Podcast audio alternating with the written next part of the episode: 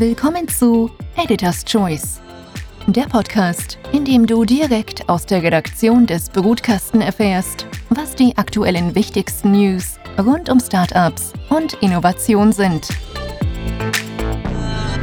Hallo und herzlich willkommen, liebe Community, bei Editor's Choice, dem wöchentlichen Podcast direkt aus der Redaktion des Brutkasten.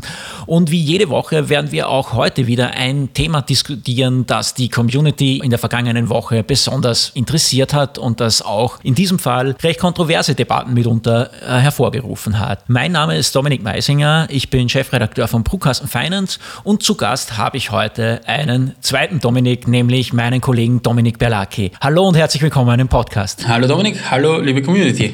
Hallo, das Thema, das wir uns für heute vorgenommen haben, das sind die äh, Corona-Hilfen, die es an manche Startups gab im letzten Jahr und da war es nämlich so, dass die EU-Kommission der österreichischen Bundesregierung eine Vorgabe gemacht hat, dass diese Hilfen in der EU-Transparenz-Datenbank veröffentlicht werden müssen. Und jetzt war es so, das hast du dir dann ein bisschen genauer angeschaut und hast dir die Zahlen auch ein bisschen näher zu Gemüt geführt. Und auf Basis dieser Zahlen ist ja dann auch der ein Artikel entstanden, der wiederum die Grundlage für eine größere Diskussion in der Community war. Vielleicht fangen wir einfach einmal ganz von vorne an. Wie war denn das? Was hast du denn aus der Datenbank herausgelesen?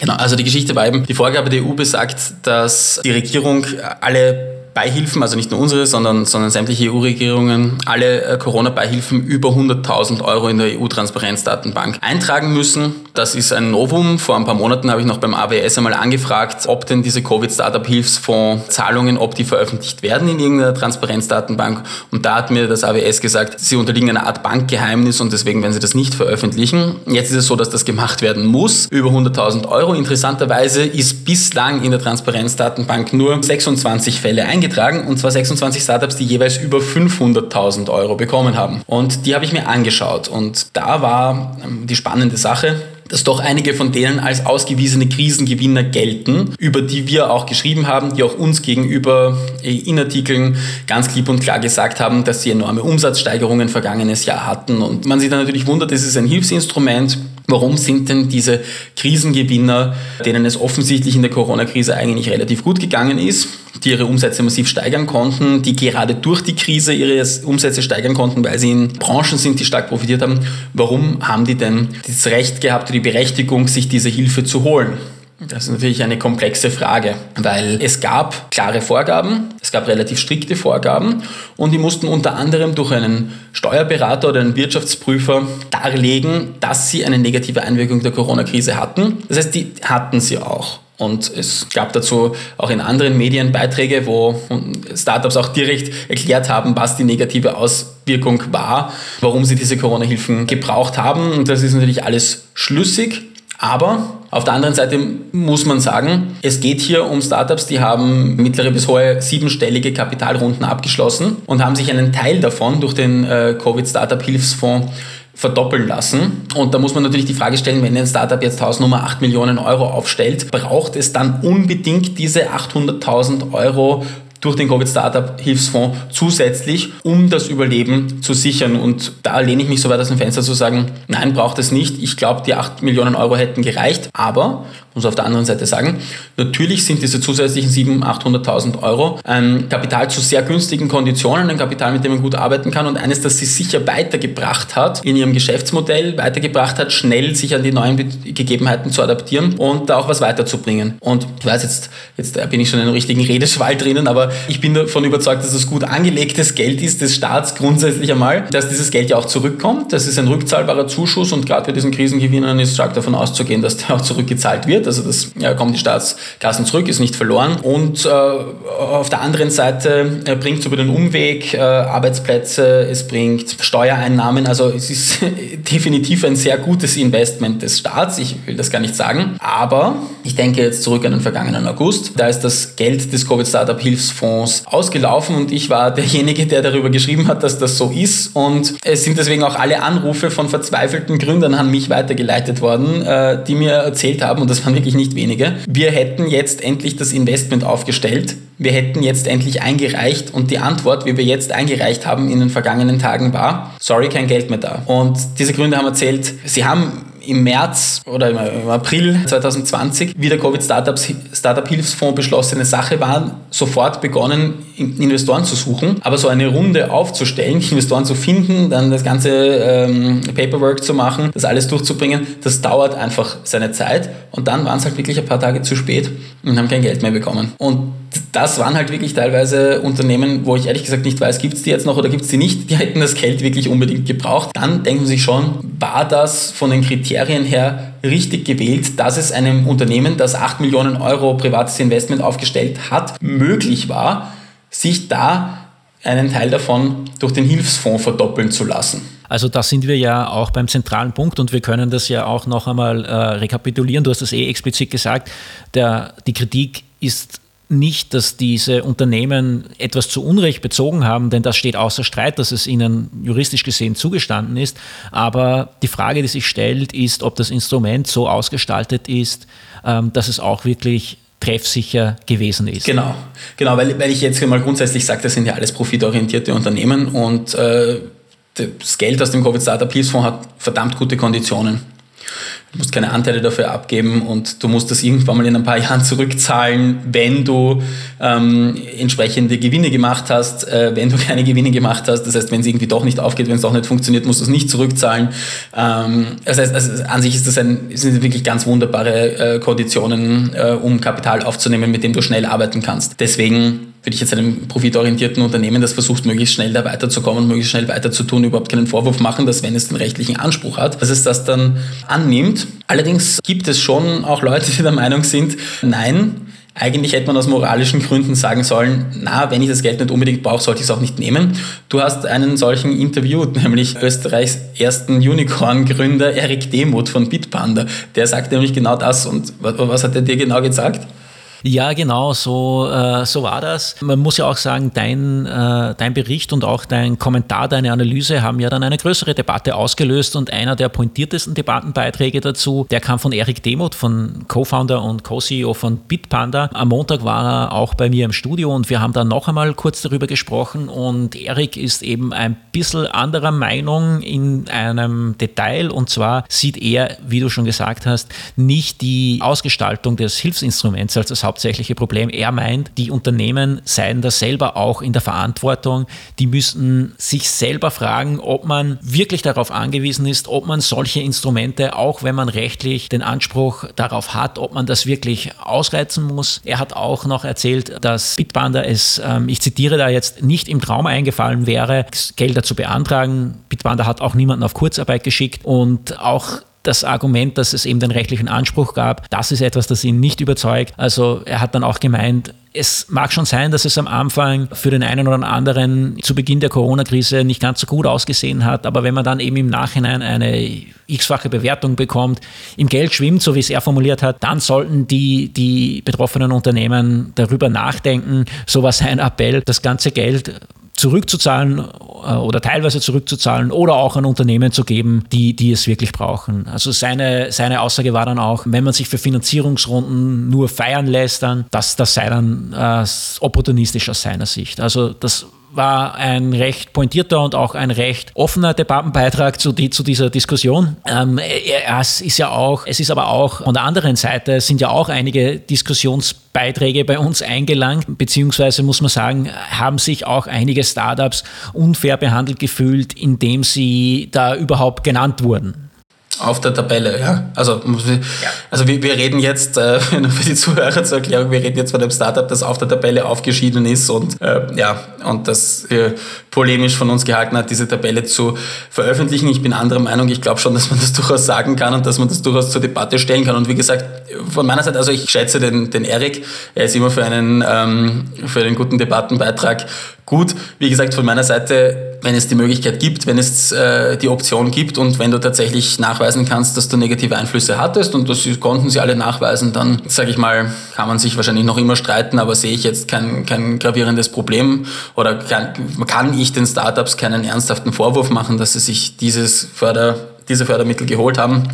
Aber ich kann und das tue ich, äh, einen gewissen Vorwurf machen, dass die Kriterien nicht eng genug angesetzt worden sind. Weil ich, ich glaube doch, dass es eben mit, mit strengeren Kriterien, wenn man nur diese 50 Millionen Euro zur Verfügung stellt, treffsicherer gewesen wäre.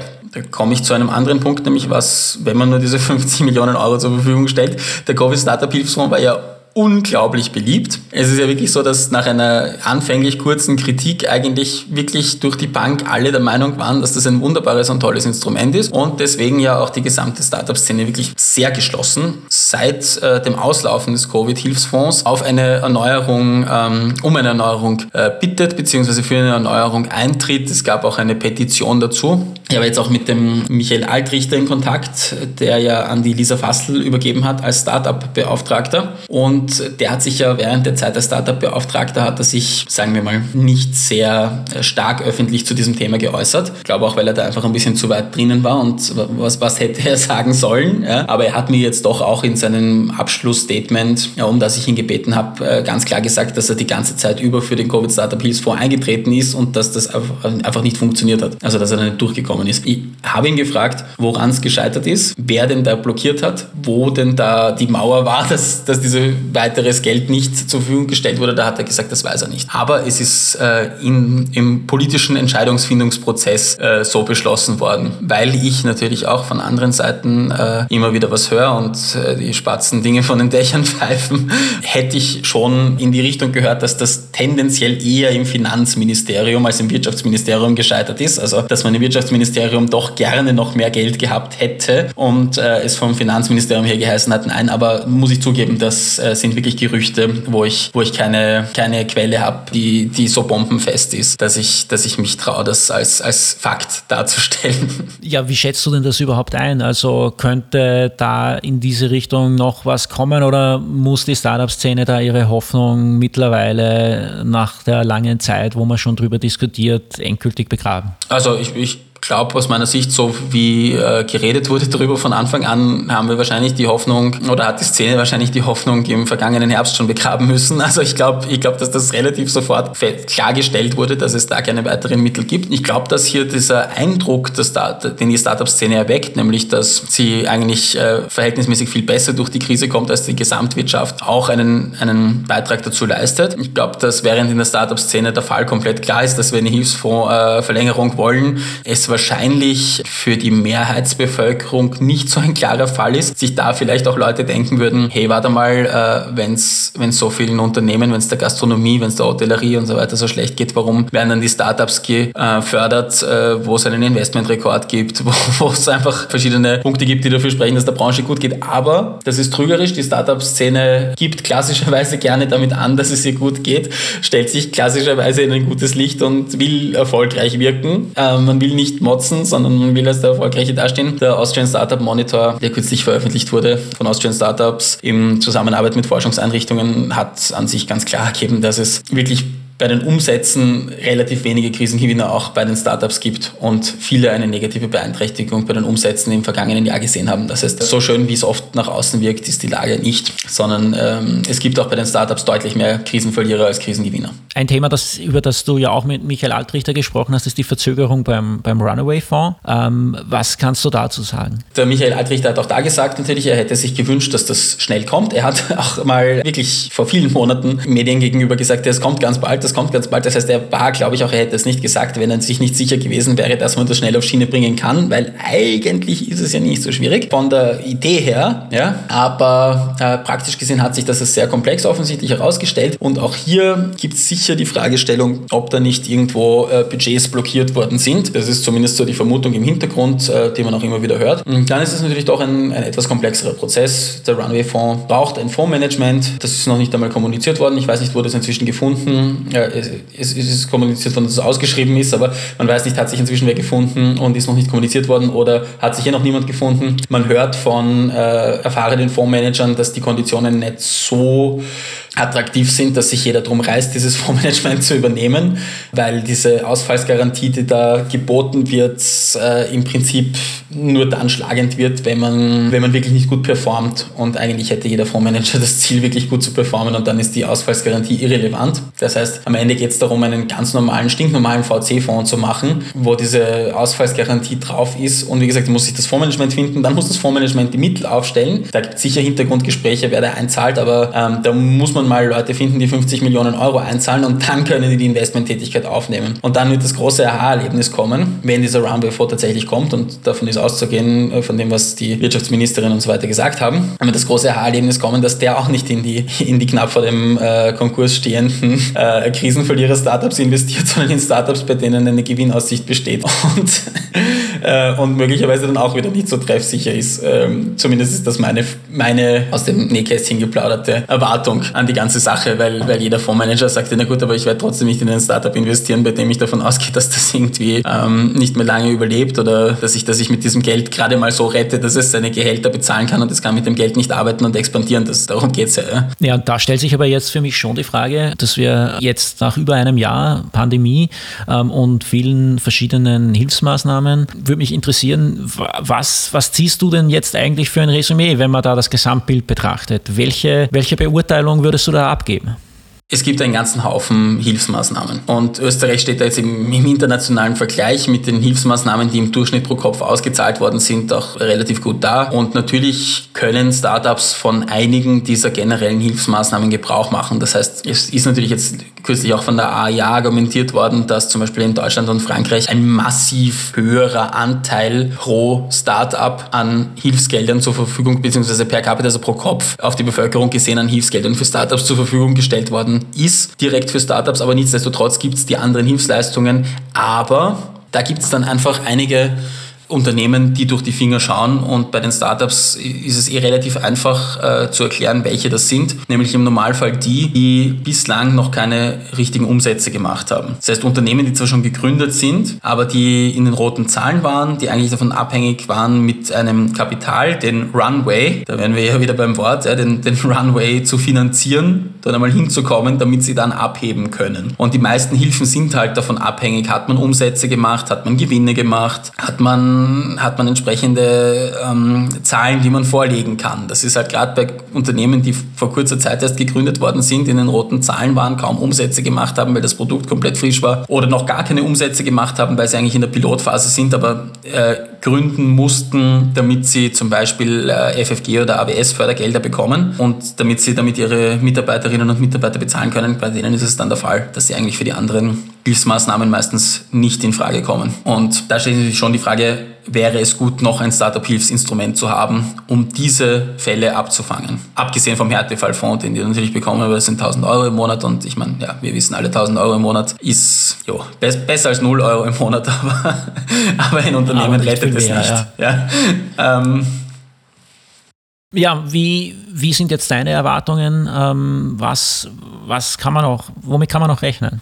Das ist eine gute Frage, aber ich, ich glaube eigentlich, dass einfach wirklich, so hart das jetzt klingt, Startups im Moment nicht die Priorität sind von der Bundesregierung. Ich glaube, dass die einfach gesagt haben, okay, wir, wir müssen jetzt bestimmte Gruppen vernachlässigen, damit wir die, wo die Mehrheit der Bevölkerung dahinter steht, quasi ähm, besser behandeln können. Wir sind nach einem Jahr Krise, glaube ich, wirklich in einer ziemlich äh, schlimmen wirtschaftlichen Situation und die müssen Prioritäten setzen und ich glaube, Startups sind offensichtlich nicht diese Priorität, auch wenn das natürlich gerne gesagt wird, auch wenn sie natürlich gerne hinstellen und sagen, ja, und Startups, Chefsache und ganz vorne und so, aber sind sie ganz einfach offensichtlich nicht, vor allem nicht, äh, was die zur Verfügungstellung von Budgets betrifft. Nichtsdestotrotz, ich, ich kann es eh, ich habe es in meinem Kommentar gemacht und ich kann es auch wieder erneuern, ich glaube, dass eine äh, Neuauflage des Covid-Hilfsfonds weiterhin sehr sinnvoll und gut wäre. Auch wenn man jetzt gesehen hat, dass die Allokation vielleicht nicht optimal war. Man könnte entweder bei den Bedingungen nachschärfen oder sagen, man stellt so viel Geld zur Verfügung, dass halt wirklich alle was bekommen, die ein Investment vorweisen können. Und muss natürlich sagen, dass es für manche sicher schon zu spät kommt. Aber nichtsdestotrotz, es wäre gut und wie ich auch äh, ganz am Anfang gesagt habe, ich glaube, dass dieses Geld ja wirklich gut investiert war, auch in die sogenannten Krisengewinner. Also das ist ja wirklich, wirklich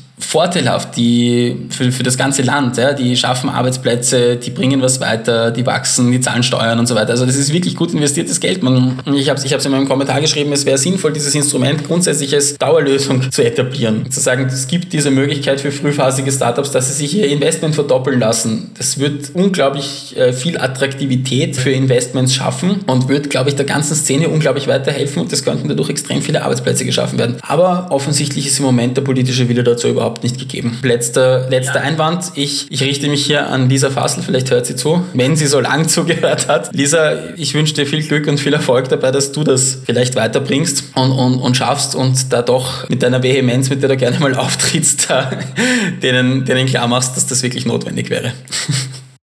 Also ein Appell zum Schluss. Äh, das ist natürlich eine, eine schöne, ein, ein schönes Schlusswort auch für unseren Podcast. Ähm, Dominik, vielen herzlichen Dank, dass du heute dabei warst und auch deine Einschätzungen zu dem ganzen Thema noch einmal geteilt hast. Ich glaube, da waren sehr, sehr viele interessante Insights äh, dabei und ich glaube, wir werden diese Diskussion auch in den nächsten Wochen und Monaten dann je nach Entwicklungen weiterführen müssen und führen werden. Und wir werden da natürlich auch im Brutkasten weiter darüber berichten. Und ich glaube, der eine oder die die andere Leserin freut sich auch schon auf deinen nächsten kritischen Artikel, wenn dann die Instrumente feststehen, die noch kommen könnten. Puh, schauen wir mal, ob da noch was kommt. Ja. Gut, danke, danke ebenfalls fürs dabei sein, Dominik. Und danke auch an euch, liebe Community. Das war diese Woche wieder die Folge von Editor's Choice, dem Podcast direkt aus der Brutkasten-Redaktion. Abonniert uns gerne auf Spotify oder auf anderen Podcast-Plattformen und schaltet auch das nächste Mal wieder ein, wenn wir wieder ein aktuelles Thema präsentieren debattieren und diskutieren. Vielen herzlichen Dank. Bis nächste Woche. Ciao. Mach's gut. Ciao. Das war Editor's Choice, der Podcast aus der Redaktion des Brutkasten. Wenn es euch gefallen hat, dann schickt uns Feedback, bewertet und abonniert uns. Danke fürs Zuhören und bis nächste Woche. Euer Brutkastenteam. team